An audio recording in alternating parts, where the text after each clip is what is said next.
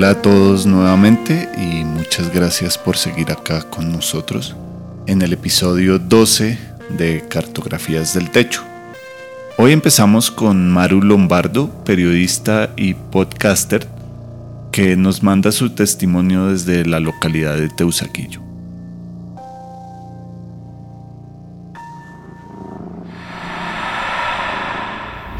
En principio le había dicho a María que iba a escribir algo sobre cómo había enfrentado yo este, este periodo pandémico o como, como lo quieran llamar. Y me encontré tratando de entender cuáles eran las cosas que había redescubierto de cierta manera, no solo durante la cuarentena, sino durante todos los cambios que implicó para mí esa, esa, esta pandemia eh, y su encierro, que me encerró de muchas formas. Y una de las cosas que cambiaron radicalmente mi relación conmigo misma y con el espacio que ahora habito de una forma... Ay, ¿cómo les digo? De una forma más completa, para bien y para mal. Una de las cosas que hizo cambiar esa relación fue ver cómo mi gata se adaptaba a mi presencia y empezaba a comunicarse conmigo de una forma muy distinta a como lo hacía antes, que de hecho como no lo hacía antes porque nunca lo hacía realmente. En tanto tiempo pasando en, casa con ella, me hizo darme cuenta de que es un animal tan adaptable como yo y que en esa adaptabilidad empezó a comunicarse conmigo y a gestualizarme necesidades que ella tenía como yo podría hacerlo con cualquier otra persona, con cualquier otro animal inclusive. Nunca, nunca maullaba y ahora maulla con frecuencia. Nunca me traía cosas para que yo interactuara con esas cosas y con ella a modo de juego y ahora me las pone en el pie para darme a entender que quiere jugar con un objeto. Nunca había empezado a tumbar cosas del escritorio para llamar mi atención y ahora lo hace. Y en general empecé a leer en sus ojos expresiones que puedo empezar a identificar como atentas o asustadas o relajadas, cosa que antes no podía hacer y ahora entiendo que ella necesita su espacio tanto como yo necesito el mío. Y creo que reencontrarme y restablecer involuntariamente esa relación con ella, que creo que ella fue la que impuso un poco estas reglas de comunicación nuevas, porque antes este, esta casa era solo de ella, porque no estábamos casi nunca quienes vivimos acá.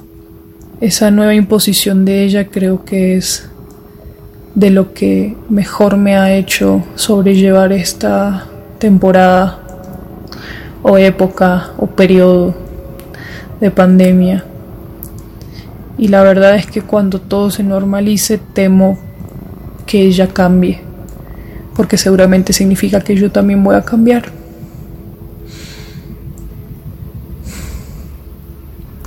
Sí, creo que es eso lo que temo.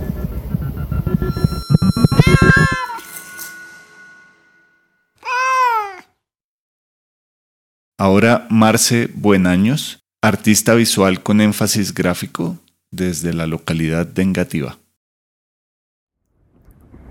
Título. La preciosa montaña rusa de las emociones, porque sentir no debería estar mal. Reflexión 1. Afuera llueve. Si hay algo que me dejó esta pandemia fue la sensación de que los seres humanos nos hemos estado negando el derecho y la naturaleza de sentir. Nos hemos estado obligando a mostrarnos felices cuando estamos angustiados, sobrellevados de trabajo o pasando por malos momentos. Se ha vuelto tendencia a exponerle a todo el mundo que estamos bien, sin creerlo, o peor, sin vivirlo realmente. Reflexión 2. El interior. Mi experiencia personal durante la pandemia fue una montaña rusa de emociones que abracé, leí e interpreté a tal punto que llegué a entender qué era lo que debía aprender de cada una de ellas. Lloré, reí, comí ansiosamente y sin hambre. Me di cuenta de que soy mejor cocinando de lo que creía. Vi series y películas de culto con mi familia y me repetí novelas mexicanas que me apasionaban en la adolescencia. Hubo días en que no quería hacer nada y me quedaba en la cama. No me bañaba y me dedicaba a leer, a hablar con mis amigas por alguna reunión virtual o revisar las redes. Hubo otros tantos que fui tan productiva que pude terminar de escribir mi ópera prima y empecé a ejercer como diseñadora gráfica independiente, como artista e incluso como gestora cultural y creativa, aunque aún no terminó la maestría. Reflexión 3. La acción de amar. Estudié, aprendí, compartí, reflexioné. Hice tantas cosas que creo que no podría enumerarlas todas. Pero lo más importante y a lo que quiero llegar es que si para mí la pandemia fue un espacio-tiempo en el que crecí muchísimo a nivel personal y profesional, fue porque le di la oportunidad al momento difícil de que me enseñara lo que venía a enseñarme. No lo negué, no lo ignoré, no le di la espalda, no me hice la que no era conmigo. Observé la situación de frente y aunque me hizo caer varias veces y sentir el panorama oscuro y desolado, en muchas otras oportunidades me mostró que todo en la vida puede ser un impulso para avanzar. Reflexión 4. Salir. Personalmente no estoy de acuerdo con la tendencia de estar feliz todo el tiempo, nunca mostrarse frágil, triste, indeciso o inseguro. Será el 100% luz y alegría.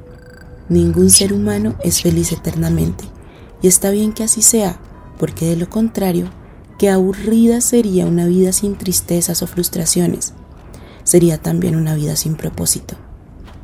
Mi madre siempre nos ha dicho a mis hermanos y a mí, no está mal sentir miedo, pero no dejes que ese miedo te paralice.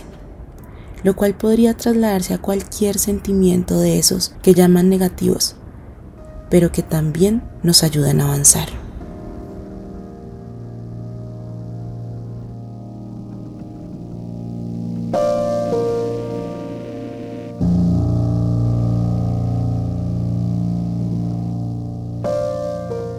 Muchas gracias a Maru y a Marce.